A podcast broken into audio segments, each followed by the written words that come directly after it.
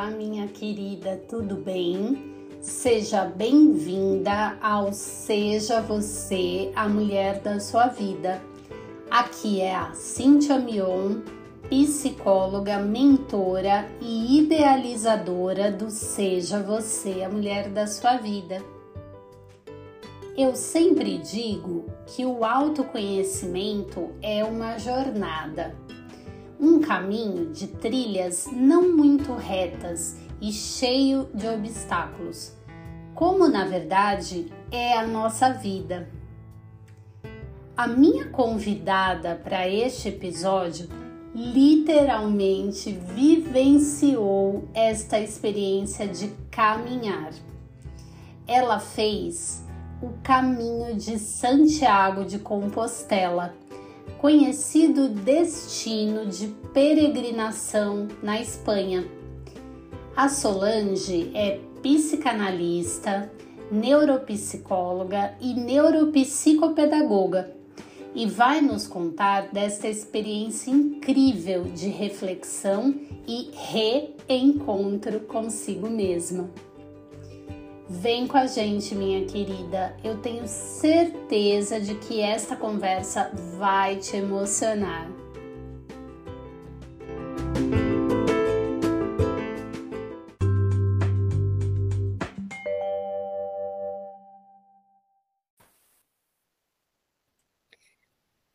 Oi, Sol, tudo bem? Oi, Cíntia, tudo bem? E você? Tudo jóia. Se apresenta, conta um pouquinho de você. Meu nome é Solange Ruiz, eu tenho 55 anos, é, sou neuropsicóloga, neuropsicopedagoga e psicanalista. Hoje eu moro no litoral norte de São Paulo e morei minha vida toda aí na capital, né, onde você está bem pertinho de você. Eu agradeço muito o convite por ter, né, por poder falar sobre o caminho de Santiago de Compostela, que é uma grande paixão na minha vida. Legal, um prazer é meu receber você aqui. Já faz um tempo que a gente queria fazer alguma coisa juntas, né? Sim. E aí surgiu essa oportunidade, esse assunto super bacana. Conta pra gente, Sol, o que, que é o caminho de Santiago e por que que normalmente as pessoas decidem fazer esse caminho? Segundo uma amiga, os doidos decidem fazer esse caminho. Mas não, não é isso. O caminho de Santiago é uma peregrinação. Então, o que é peregrinar, né, Cintia? Peregrinar é fazer um percurso bem longo e normalmente com um fim religioso, tá? Nós temos várias peregrinações aí na nossa história e o caminho de Santiago é um caminho católico, mas não só católico, né? Eu encontrei pessoas de muitas religiões fazendo o caminho de Santiago e, e pessoas assim que iam por curiosidade, iam para é doideira, e por curiosidade é loucura, né? Mas é um caminho é, que pode ser feito a pé hoje, né? A pé e de bike. E antigamente, lá no comecinho, era feito a pé e a cavalo eu fiz o caminho de Santiago tradicional, que é o caminho francês de 810 quilômetros. Né? Então, o percurso dele começa aqui na França, numa cidade chamada Saint-Jean-de-Pied-de-Port, e atravessa o noroeste todinho da Espanha para chegar aqui na catedral, na Basílica de Santiago de Compostela. Então, a gente percorre, assim, 800, vamos por 800 quilômetros, mas são 810, 808, depende. E foi isso que eu fiz em 2017, em abril de 2017. Eu saí do Brasil no dia 2 de abril, não quis sair no dia primeiro, porque é o dia da mentira. então, foi engraçada essa escolha da data. Uh, e no dia 3, eu já estava na França, e dia 4 de manhã eu comecei a caminhar. E engraçado que eu me lembro o dia que eu comecei a caminhar, mas eu não me lembro o dia que eu cheguei lá. Eu lembro Sim. que foram 32 dias de caminhada. 32 dias. É. E foi, assim, é, eu digo que é a maior experiência da minha vida. Eu, você sabe, né? Eu sou mãe, sou avó, mas nada se compara ao caminho de Santiago de Compostela. Que bacana. E é claro que eu vou me emocionar. e com certeza o choro é livre. Por que que você escolheu fazer esse caminho, Sol? Boa pergunta. É, eu estava saindo, em 2008 eu tive um processo de câncer de mama, no final de 2008, de 2009 eu estava fazendo minha primeira quimioterapia. E meus pais são muito católicos. E minha mãe fez uma promessa para Nossa Senhora. É, e depois disso eu tive um outro episódio, um outro susto aí de câncer. E depois mais um, mas deu tudo certo. É, e ela prometeu me levar até é, Fátima. Uhum. E eu fui com ela para Fátima em 2015, que foi depois do último susto aí. E neste caminho de Fátima, né, para ir até Fátima, nós fomos em excursão, então vai parando, vendo cidades históricas de Portugal, lindo, maravilhoso. Eu parei num povoado português e vi pessoas caminhando e com mochila nas costas. E fiquei muito emocionada ao ver essas pessoas, mas não sabia por quê e, me, e perguntei para o guia que são essas pessoas, o que, que elas estão fazendo aqui, né? Porque tocou muito meu coração.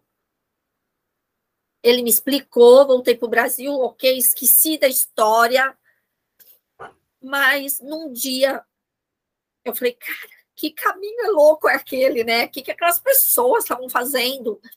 Quem leu Paulo Coelho, ou já ouviu falar de Paulo Coelho, sabe que ele né, fala sobre o caminho de Santiago apesar do Paulo Coelho nunca ter feito o caminho de Santiago. Sério? É, num livro dele ele explica. Ele fez, é, porque o caminho de Santiago é um caminho que a gente fala, ele fala, né, de revelação. E a pessoa não é obrigada a percorrer ele inteiro caso ela encontre aquilo que ela está procurando. Sim. E ele não fez todo o caminho, porque ele diz que encontrou a revelação antes do caminho. Na verdade, uma semana antes né, uma semana depois de começar a caminhar. Que é um prazo que muita gente desiste. Uhum. Caminho de Santiago. Porque encontrar revelação, não sei, porque as pessoas se machucam muito, eu acredito é. nisso. E aí eu fui pesquisar. Aí acessei o YouTube comecei a pesquisar tudo sobre o caminho de Santiago de Compostela. E virei peregrina, porque ser peregrina, peregrinar é um chamado a gente escuta esse chamado no nosso coração e a partir disso a gente já começa a peregrinar. É porque vem todo um preparo, toda uma pesquisa, toda uma curiosidade que é muito grande. E aí eu comecei a minha peregrinação, é, é, dentro da minha casa, né, lendo e estudando e procurando uma associação de peregrinos, porque eu queria saber cada dia mais, cada vez mais. Eu fiquei bem, bem focada mesmo em entender melhor o caminho de Santiago. Aí, antes de começar realmente a caminhar, né? O Sim. caminho primeiro é um caminho interno de, do caminho de Santiago. É, falar, né, Cintia, que não existe só o caminho de Santiago, né? Uhum. A gente não precisa ir tão longe para peregrinar. Primeiro, uhum. nós temos no Brasil rotas de peregrinação maravilhosas. Uhum. Né? O mais conhecido é o Caminho da Fé, que é metade desse percurso, que pode ser feito sozinho ou acompanhado, assim como o Caminho de Santiago. Mas o encontrar-se está é, tá dentro da gente. É verdade não está na peregrinação. Mas, e aí a gente vai conversando aí ao longo da nossa conversa, eu vou falar um pouquinho sobre o porquê que foi importante peregrinar e porque muita gente faz peregrinações pelo mundo. Uhum. Mas eu acho que você tem mais algumas coisas aí antes da gente falar sobre isso. Com certeza, a curiosidade é grande. É, e assim, se você não me cortar, eu desembesto a falar. Tá? Porque falar sobre o caminho de Santiago é maravilhoso, eu amo falar sobre isso. Com certeza, porque foi uma experiência marcante para você.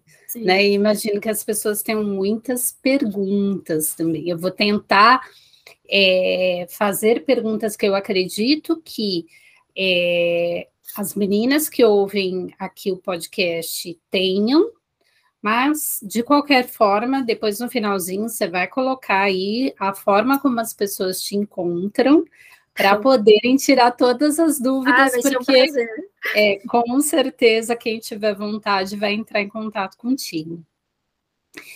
É, Sol, você falou dessa questão de preparação, né? Uhum. De, de pesquisar a respeito, de fazer o caminho sem fazer o caminho, né? É. É, e preparação é propriamente dita, assim, compras, é, um planejamento que você fez todinho, assim, antes de sair? Foi muita coisa? Foi muita coisa, mas hoje eu vejo que também faltaram coisas e sobraram coisas, uhum. né? Tem um preparo, sim. São muitos dias, né, Cintia? Sim. Muitos dias andando, então, é, são roupas especiais, não, não é qualquer roupa. Normalmente roupa mais de academia, porque tem uhum. aquele tecido mais mole, antitranspirante, né? Que seca fácil. Sim. Porque peregrinar não é sair de mochila. Não, não é sair de mala, é sair de mochila. Uhum. E mochila é 10% do nosso peso corpóreo no máximo. Uhum. Então, a gente não pode é, pegar, encher uma mochila com tudo que é gostoso, é legal e é bonito e sair para caminhar. Então, uhum. Solar, é, sapato, né? Então, solado especial, que é bota ou um tênis próprio para longas caminhadas. Blusa é, com aquele tecido, é um, não é um tactel, eu não sei o nome daquele tecido, mas aquele tecido de academia, sabe? Que seca rapidinho. Uhum. É, eu levei o quê? São duas trocas de roupa que a gente leva, não mais do que isso. Certo. Para passar 30 dias. Então, quem é muito apegado aí às coisas tem que aprender a desapegar. Né? Eu conheço pessoas que viajam, fazem viagem assim com duas malas. Não, é uma mochila com 6% do seu, 10% aí do seu peso corpóreo. Sim. A minha uhum. mochila na época tinha 6 quilos. Uhum. Então eu tinha duas trocas de roupa e uma roupa no corpo. Então, eu comprei aquelas calças de tactel que sai a, a perninha Uhum. né? Que vira uhum. shorts. Então, eu levei duas daquela. Eu fui com uma e levei outra. Uma bermudinha de cotton para pôr por baixo, porque mulheres, normalmente a gente anda muito, então fica com assadura no meio das pernas. Então, Sim. a bermudinha me ajudou muito. Duas camisetas regatas, duas de manga comprida. Só. E dois tops, e duas calça, três calcinhas. Acabou. E dois pares de meia. Essa é a mochila que a gente passa 10, né? É, a gente fala 30 dias, eu vou falar 30 dias, mas tem um roteiro de 10 dias, tá? Depois eu falo sobre isso. Que são os últimos 150 quilômetros, que demora aí 10 dias e tem excursão.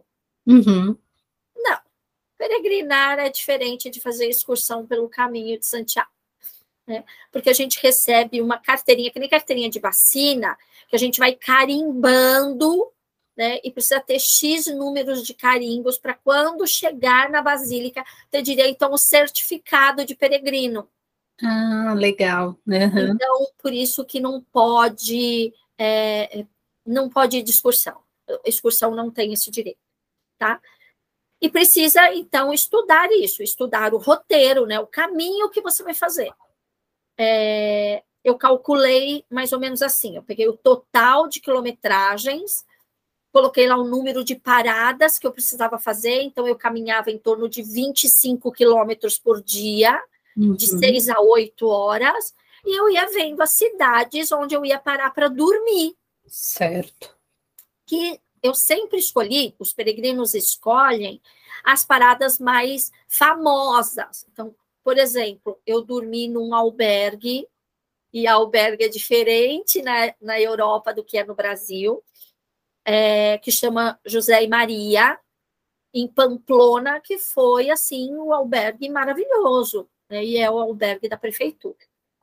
Tá? Então, o preparo é esse. Você assistir vários vídeos, ouvir várias palestras, comprar roupa especial, conversar com pessoas que já foram, e aí tem grupos, né, no, no antigo, é, tem no YouTube e tem no Facebook, eu não uso mais uhum. Facebook, mas lá tem vários grupos, que vão te ajudando, te dando dicas de como fazer, onde parar. Então, Legal. É esse. E, e aí você está falando dessas paradas, né? Dizem que o caminho ele é todo preparado para os peregrinos. É, então, para parar, para comer, para dormir, né? Uma parada, não sei se vocês param durante o dia, né? Eventualmente. É, é, é, é, é preparado, Cintia, é preparado. Certo. O caminho de Santiago é, como outros caminhos, eles uhum. são é, muito preparados para os peregrinos. E não tem perigo nenhum uma mulher ir sozinha. Eu encontrei várias mulheres caminhando sozinhas, assim como eu. Né? Precisa fazer, falar outro idioma? Não, eu não falo nenhum idioma. A predominância no caminho de Santiago é o inglês, todo mundo fala inglês mas nada do que um aplicativo no celular não resolva, né? Uhum. Então foi assim que eu me virei lá. É, como que a gente dorme? Né? Em albergues. Podem ser albergues particulares, que são que, como se fossem pousadinhas, hostels, ou albergues da prefeitura. Aqui no Brasil, nós temos uma conotação muito ruim sobre albergue. Para nós, albergue é morador de rua, é para moradores de rua. Na Europa ou nos caminhos, não. Albergues são alojamentos de uma noite para peregrinos. Hum, tá. é, e, e a prefeitura oferece em todas as cidades, todas as cidades que fazem parte lá do Caminho de Santiago, e são todas, né, é, algum tipo de albergue. Então, por que, que eu fiquei em albergues da prefeitura? Porque eles têm uma melhor infraestrutura do que albergues particulares. Sim. Albergue uhum. particular a gente paga mais caro, mas a infraestrutura é diferente. Eles não seguem uma legislação do país. Então, é meio. Nem todos são muito limpinhos, nem todos são muito organizadinhos. Então, é mais complicado. Eu fiquei 95% em albergues públicos uhum. né, é, da prefeitura, que são limpos, que são organizados. É, e lembrar que albergue a gente dorme junto com outras pessoas, né? Não é um quarto bonitinho para você sozinha ou com duas pessoas. Não, eu cheguei no meu primeiro albergue, eu dormi sim com três pessoas, que foi na França. Uhum. Foi um albergue particular, porque lá não tem, porque não faz parte da Espanha pessoa particular. E depois, no outro albergue que já fazia parte da Espanha, era um albergue que tem uma capacidade de, assim, mais de duas mil pessoas, Nossa. dividida em alas. Né? É um antigo convento é, medieval, na verdade, e o andar que eu dormi tinham 400 pessoas praticamente. Uhum. Os banheiros são coletivos, então masculinos e femininos, mas assim, com muito chuveiro, é bem coletivo mesmo, mas muito limpo, muito organizado. Nós dormimos em sacos de dormir, porque os albergues não oferecem nem roupa de cama nem de banho. Então a gente carrega uma toalha de banho, não é uma toalha de banho comum, essa que a gente tem em casa, porque ela é pesada, ela faz volume, ela demora para secar é uma toalha de fralda, uma toalha de bebê, uhum. né, a gente leva uma toalha de bebê e o, e o saco de dormir, nada de lençolzinho, nada disso. Né? Quem gosta de travesseiro leva um travesseiro inflável, porque de manhã ele enxuga, né? ele, ele murcha e a gente põe na mochila. E esses são os albergues. Começamos a andar, né, todos os peregrinos, começam a andar por volta de sete horas da manhã, porque até sete horas os albergues precisam estar liberados, porque eles limpam tudo isso para o próximo peregrino que uhum. começa a chegar no final da tarde. Que bacana, então, quer dizer, tudo super organizado. Muito limpo, muito organizado. Todos os albergues da prefeitura, quem trabalha neles são voluntários.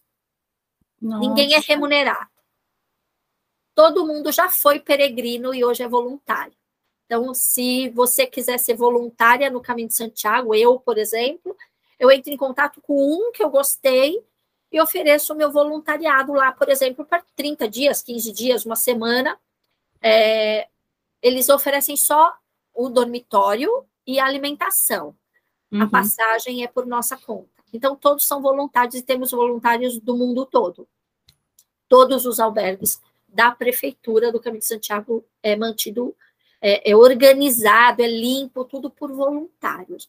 A prefeitura da cidade, né, o governo, que não tem, não, não chama prefeitura, eu não sei o nome do governo lá, eles mantêm o prédio, né, dão material de limpeza, tudo, mas o restante é tudo por voluntariado.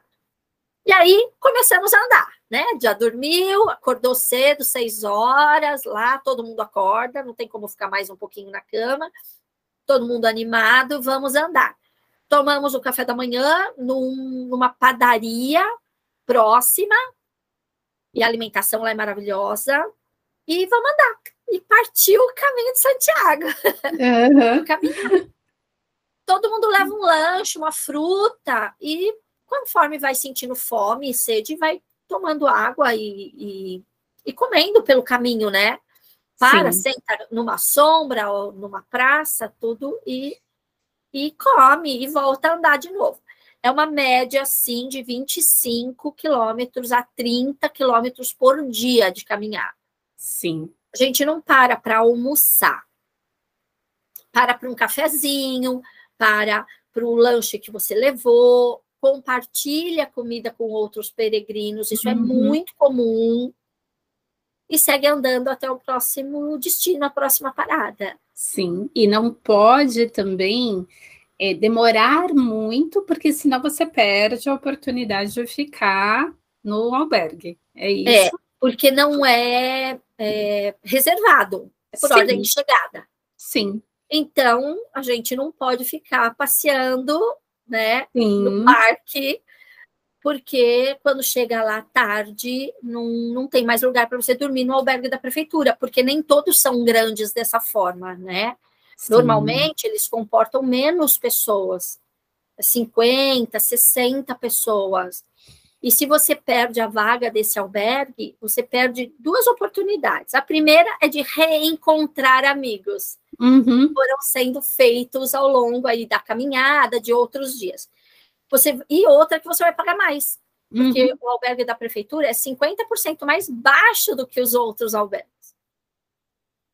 Por exemplo, quando eu fui em 2017, nós pagávamos 5 euros num uhum. albergue da prefeitura. Uhum. num albergue particular, de 15 para cima. Nossa, então, isso, é. no, no, montante aí de 30 dias, tem uma diferença muito grande. Né? E é tudo sem alimentação. Então, qualquer economia é muito bem-vinda né? Verdade. Mas o principal não é isso, Cíntia. O principal é reencontrar os amigos que a gente fez durante o dia no caminho. É, né? E aí cada um vai contar a sua experiência. Né? E é o momento que a gente fala de costurar bolhas. E é de verdade costurar. então, a gente leva agulha e linha de algodão porque a gente vai costurar as bolhas feitas durante o dia.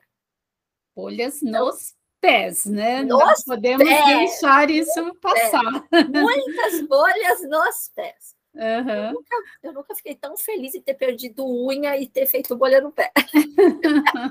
é porque tem, é, tinha um propósito, né? Tinha um propósito. E é isso, Cíntia. É, peregrinar é propósito. Por certo. isso que eu falei no começo que peregrinar começa muito antes de começar a andar. Começa com um chamado dentro do nosso coração. E, e parece, quando eu falo isso, né? Parece conto de fadas, parece meio, meio brega, meio piegas, né? Mas não, é, é real isso é uma coisa que cresce no nosso coração, é uma voz que fala no nosso coração.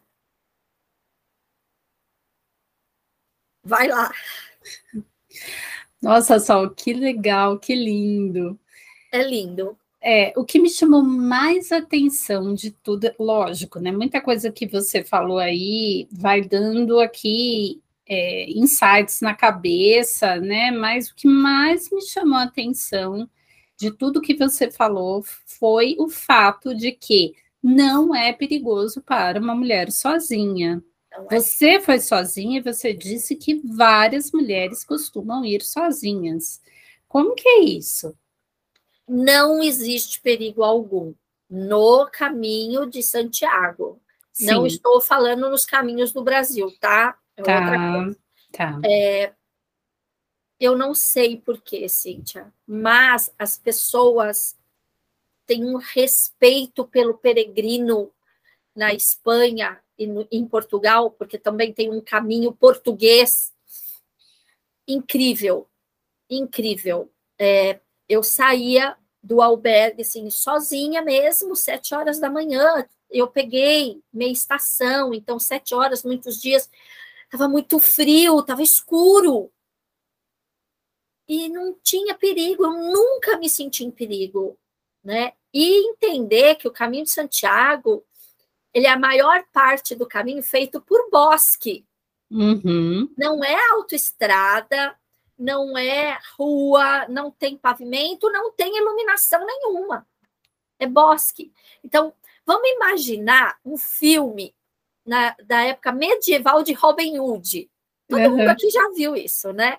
Então, você está lá num bosque, num caminho que tem árvores e árvores e árvores, e de repente a gente lembra de, uma, de um filme medieval que vai pular alguém na nossa frente, uhum. lá no meio da estrada. Não, isso não existe. É, uma, é um sentimento de paz, de tranquilidade, de segurança muito grande. Tem muita segurança no caminho de Santiago para as mulheres. Me perguntaram uma vez, mas se vocês não se perdem? Claro, existem bifurcações, como na nossa vida, né? Sim. A gente tem que fazer escolhas. Mas tem uma coisa no caminho de Santiago que são as setas amarelas. Todo lugar, pode ser numa árvore, pode ser numa pedra, pode ser, eu não sei aonde, aparece uma seta amarela. Uhum. É um amarelo bem forte. E sempre que o peregrino precisa, a seta aparece. Olha que legal é sempre de, por exemplo, uh, eu me encontrei uma vez numa bifurcação. A seta amarela estava lá em algum lugar, mas eu não estava vendo, eu não sabia para que lado ir. Eu só sentei e esperei um pouquinho. Só. E, e aí eu consegui ver no chão, feito de pedra, que uma, um outro peregrino que talvez tenha passado por mesma dificuldade que eu, ele construiu lá uma seta bonitinha em pedra que ele achou ali no meio do mato. Quando eu comecei a seguir aquela seta, assim, eu dei dez passos, eu vi a seta amarela numa árvore.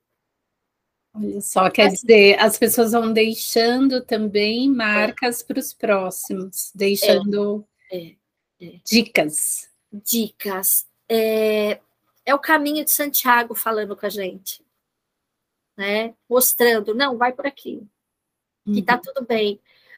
Tive momentos, assim, de desespero, tive momentos que, de repente, aparece alguém, porque a gente não tá totalmente sozinho.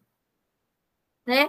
Tem pessoas na sua frente, mas não sabemos quanto tempo na frente. Tem pessoas atrás de você mesmo quando a gente encontra pessoas ao nosso lado, não são pessoas que estão ali para bater papo. A gente não fica batendo papo no caminho de Santiago, porque é uma busca interna muito grande.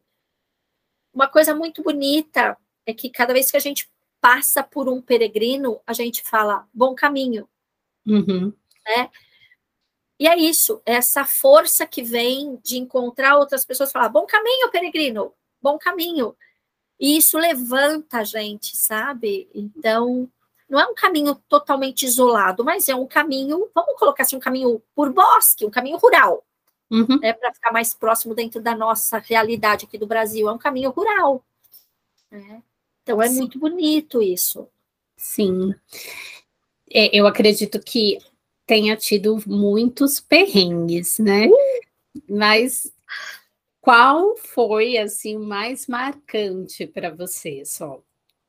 Nossa, é, eu fui para o Caminho de Santiago contra a vontade da, dos meus pais, da minha família e contra orientações médicas. Eu tenho um problema pulmonar. E no quarto dia eu perdi a minha bombinha da asma. Eu sou asmática. E eu falei, ok, vamos lá.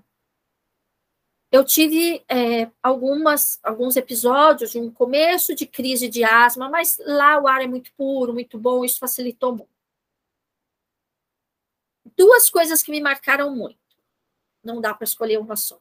Uma delas foi é, num, num, numa crise de asma. Eu tinha um dia antes tomado muita chuva, estava muito debilitada e precisei de socorro médico tenho, tinha seguro de saúde, cheguei numa cidadezinha, num povoado muito pequeno, e fui como se fosse para gente um posto de saúde, tá? Uhum. E cheguei e só sentei do lado de fora. Eu não tinha mais força. E eu só escutava as pessoas falarem: é peregrino, é peregrina, é uma peregrina, corre, corre, corre e vieram algumas pessoas da área médica, enfermeiros, tudo para me socorrer. Uhum. Né? Eu podia andar ainda, mas eu não, não queria mais. Uhum. Estava cansada. E aí pegaram a minha mochila, me levaram para dentro do posto de saúde.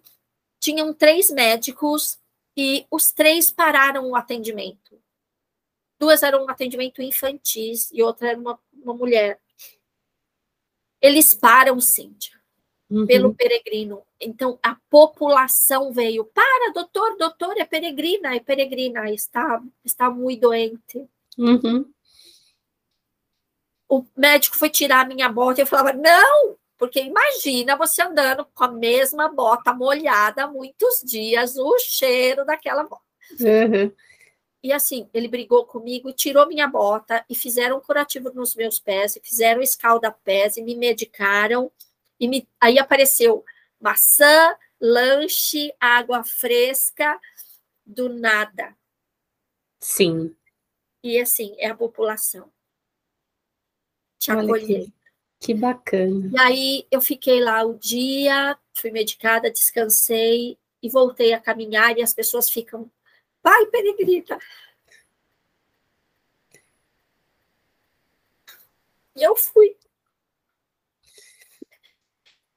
E isso dá força. Sim. Então, esse momento de adoecimento foi muito grave.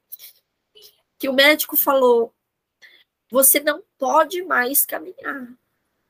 Eu tive uma cãibra, uma distensão muscular que durou mais de 10 dias. Eu tive cãibra por mais de 10 dias. Sim. Eu precisei comprar joelheira, porque eu sentia muita dor. Mas essa, esse posto de saúde foi muito marcante na minha vida, no caminho, porque assim, pessoas que nunca tinham e não me pediram, detalhe, o meu seguro saúde. Quando eu fui dar a carteirinha, não, você é peregrina, não. Então, é, é o respeito, é o carinho que, que eles têm pelo, pelo peregrino. E num outro momento, já estava quase no final da minha peregrinação, nos últimos 100 quilômetros. Eu tive uma febre muito grande. Liguei para minha mãe por vídeo e chorei muito. E ela falava assim: volta para casa. Eu pensei, como assim? Volta para casa. Faltam só 100 quilômetros. Eu já dei 700. Como assim? Larga tudo e volta para casa. Não. E aí eu chorei muito também, porque eu sou muito chorona, vocês estão vendo. E fui dormir. Eu tive muita febre essa noite e muito medo. Eu sentia pessoas que me colocaram no colo na minha cama, outros peregrinos puseram um remédio na minha boca. Eu, na verdade, eu espero que tenha sido só remedinho. Uhum. De mim a noite toda, me deram caldo, me deram comida, me deram tudo. E deixaram um bilhetinho para mim no dia seguinte, que estava escrito num idioma que eu não tenho ideia de qual é. Uhum. Eu só consegui ver depois, que eu pus no Google Tradutor, falando assim: Peregrina, tome este caldo e esta, esta medicação e siga em frente. Nos encontramos em Santiago. Olha que legal. Depois eu, eu encontrei essa moça, ela era enfermeira na Tailândia. Gente, olha só. Ela cuidou de mim a noite toda e aquele caldo que eu não sei do que é, me deu forças para continuar. Então foram dois momentos muito fortes, muito marcantes aí no meu caminho de Santiago. Muito mesmo. Eu acredito, eu acredito. A gente sente assim, né? É, daqui essa essa emoção, com certeza, né? Essa força. Sol, é, eu acredito que tenham sido muitos os aprendizados, muitos. né? É, quais você levanta assim como os principais? O que, que você trouxe, né, de lá? É, eu fui para Santiago, Cintia, me encontrar. Uhum. Né? Eu estava aqui no Brasil, eu estava passando por processos muito delicados é, de saúde, de relacionamentos, de família, e eu não sabia mais quem eu era. Eu sempre fui muito cuidadora e nunca fui muito cuidada, por vários motivos, até por não permitir mesmo e não pedir ajuda. Então, eu precisava saber quem eu era de verdade. Isso eu encontrei no caminho de Santiago. Eu sou uma pessoa muito mais forte do que eu imagino. Uhum. Não é romantizar que você pode tudo o que você quiser. Não. Eu acredito que a gente pode tudo. Com preparo, né? Mas não é isso. É, eu fui para lá e descobri que eu posso ser o que eu quiser, fazer o que eu quiser e desistir quando eu quiser. Sim. mudar a rota quando eu quiser, falar não quando eu precisar e quando eu tiver vontade de falar não. É, então, isso foi um aprendizado muito grande. É, eu sou a minha prioridade hoje. Sim. E isso eu aprendi no caminho de Santiago. E uma outra coisa que eu aprendi foi resiliência. Não no sentido de conformismo, Uhum. Não é essa a resiliência. É a resiliência de olhar e falar assim: tá bom, neste momento eu não quero, ou eu não posso, ou eu não consigo realizar isso. E eu vou buscar o melhor momento, a melhor maneira de conseguir isso que eu quero. É, então, é saber olhar para mim, olhar para dentro de mim e me acolher. É acolher a Solange que está lá, porque essa Solange que eu sou hoje deve muito a uma Solange que começou lá bem pequenininha, com as dores dela, as frustrações, né, as alegrias, os relacionamentos. Então, eu sou muito grata para essa Solange, a essa Solange, né?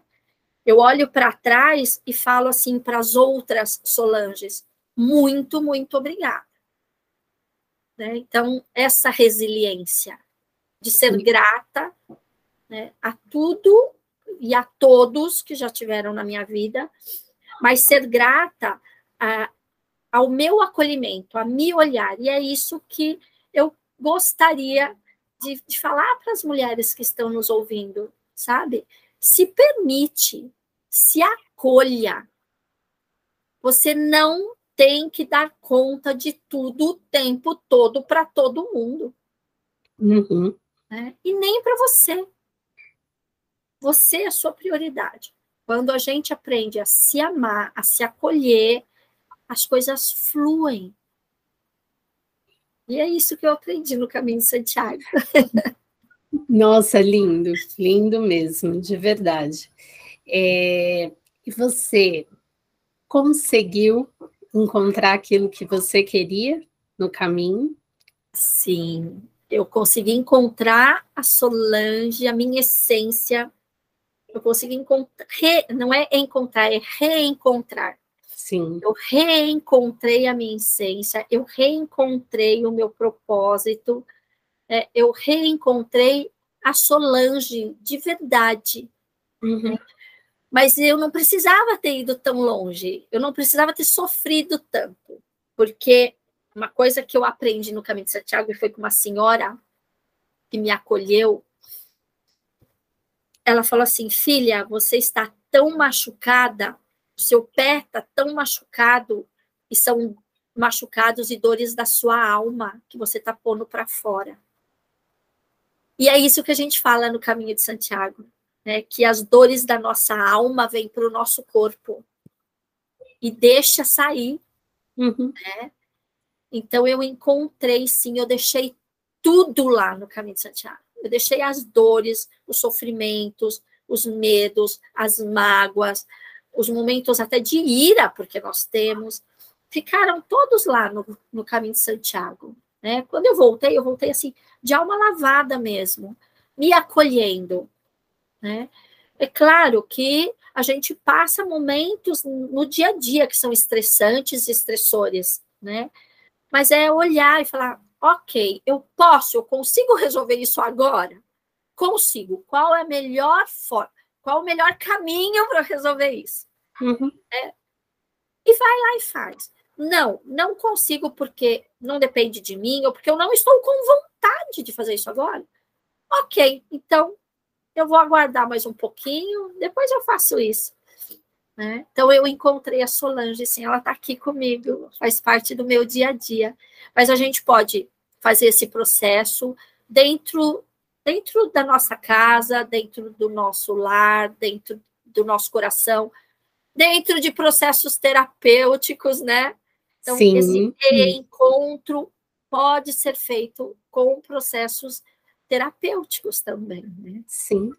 Porque tudo Não que são você menos falou, dolorosos. Exatamente, exatamente. Tudo que você falou, se a gente parar e pensar, realmente faz parte desse caminho de autoconhecimento, né? Sim. né? Que é a psicoterapia, é, que ela pega pela mão e leva por esses caminhos cheios de obstáculos, em que a gente vai ter que, que, que passar por perrengues e, e, colocar os nossos machucados da alma para fora, é. né? E, e, e, se deixar ser ajudado, né? Então tem muita coisa nisso que você passou que me lembra esse processo Sim. lindo que é, que é o autoconhecimento, né, Sol? É, é um processo, autoconhecimento é lindo. Então, quando as mulheres, né, eu estou falando mulheres porque o nosso público é mais feminino, né, sim, né? Se, sim. É, se você busca autoconhecimento, não necessariamente você pode ou precisa fazer uma peregrinação, né? Sim. Busca um terapeuta, um psicoterapeuta que você se identifique, que você, né, que dê um encaixe aí com as coisas que você acredita e busca autoconhecimento, que é muito importante para a mulher. A mulher precisa aprender a se amar mais, se respeitar, se acolher mais, se conhecer e se permitir, né, Cintia? Sim, você falou disso de ser cuidadora, mas também se deixar cuidar e de se cuidar, né? É, é Exato. é importante, é importante, sim. É, só tem inúmeras coisas mais assim que eu gostaria né, de, de te perguntar, mas o nosso tempo também não é tão hum, longo. Eu sim. Mas eu queria que você deixasse uma mensagem aí para as meninas, né, que, que estão nos ouvindo, e que você respondesse também aquela pergunta que eu faço para todas as convidadas, né? O que é para você ser a mulher da sua vida? É, um recadinho que eu dou é autorrespeito. A mulher precisa, é fundamental, é urgente que as mulheres percebam o poder que interno que elas têm de se doar para elas mesmas. né? E não se doar só para o outro, mas se doar. Então, se cuidar, se amar, se permitir. Então, a mulher precisa acolher outras mulheres, mas se permitir ser acolhida. Sororidade é o que a gente tem falado tanto, né? A mulher precisa disso. E aprender que ela é autossuficiente. No sentido não de não ter ninguém, mas de ser feliz com ela mesma. Sim. Né? Então, essa é a mensagem que eu quero deixar para as mulheres. Seja feliz com você na sua companhia, fazendo coisas para você. É importante fazer uma unha, fazer um cabelo, ter um tempo para ouvir uma música, para assistir um filme, para ler um livro, para admirar a natureza, você com você. Isso é muito importante. Quando a gente aceita quem nós somos, quem a gente, né, é, é, quando a gente aprende a nos acolher, a nos amar, fica mais fácil dar para o outro, porque a gente só tem para dar que a gente dá para a gente. Se você não dá para você, você não tem para dar para o outro, não de qualidade. Então, Verdade. você, primeiro, se cuida, se ame, você merece, você consegue, você é merecedora de amor. Então, cuida de você primeiro, depois você pensa em cuidar do outro. Seja esse outro quem for. Primeiro você. E né, você faz uma pergunta difícil, né? O que é ser para você? A mulher da sua vida. É isso. É olhar para mim e falar assim: Solange, você é demais.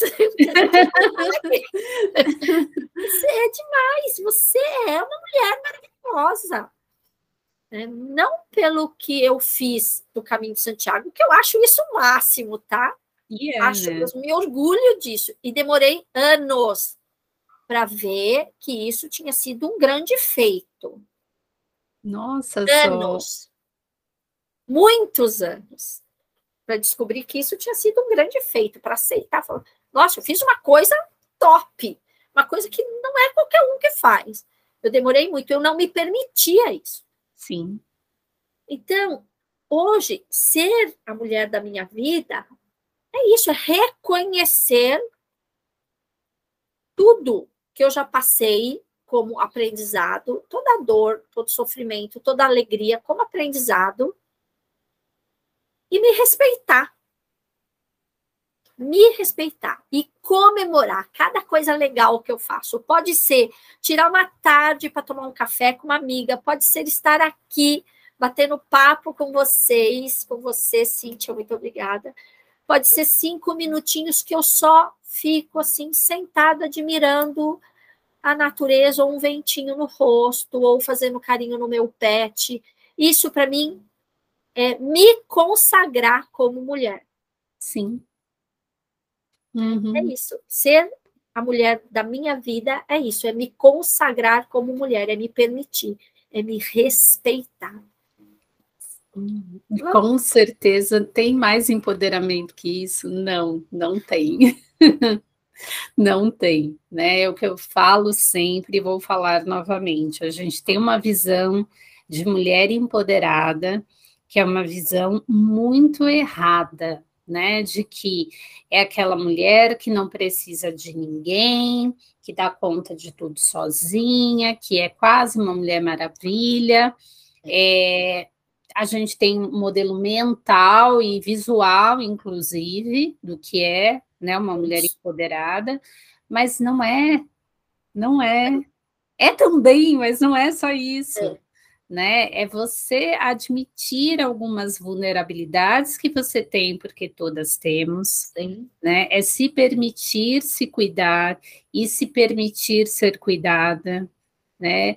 É estar bem para estar bem com outras pessoas. É um uhum. pouco de tudo que você falou, é. né? E, e assim, é, foi lindo. Só agradeço imensamente pela tua presença aqui.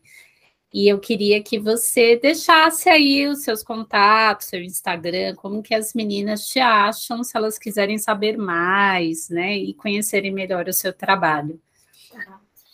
É, primeiro, obrigada por ter me permitido falar sobre o Caminho de Santiago. É uma coisa que eu gosto muito de compartilhar, principalmente com mulheres. Então, muito obrigada a todas vocês e a você especial, Cíntia. Então, no Instagram, é, meu Instagram é arroba solangeruiz.neuropsi. Certo. E tem meu WhatsApp, né? É, que é o DDD é 11 98669 1989. Podem me chamar, vou estar aqui à disposição para ajudá-las em tudo que vocês precisarem e quiserem, e tirar curiosidades, tirar dúvidas sobre o caminho de Santiago, né, conhecer um pouquinho mais da minha história. E sim, se você se identificou aí comigo, quer minha ajuda, né, para descobrir o seu novo caminho ou os seus caminhos, entre em contato comigo. Eu vou ter muito prazer de dar a mão aí para você e caminharmos juntas. Que lindo, adorei, Sol. Sabe, assim, já faz muito tempo que eu queria é, fazer alguma coisa com você, né? E, e surgiu aí a, a, possibilidade, né, de fazermos aí esse episódio juntas sobre esse assunto, que é um assunto muito rico e que tem tudo a ver com o nosso trabalho independentemente né, da crença, como você disse lá no início, quer dizer, é, predominantemente é algo da Igreja Católica, mas não necessariamente, porque é um caminho de reencontro consigo. É isso. É, é isso. isso. Agradeço muito e esteja. Obrigada convidada para outros assuntos e outras coisas. Vai ser um prazer. Ser um prazer. Muito obrigada, Cíntia. Um beijo a todas e fiquem bem. Bom caminho. Bom caminho.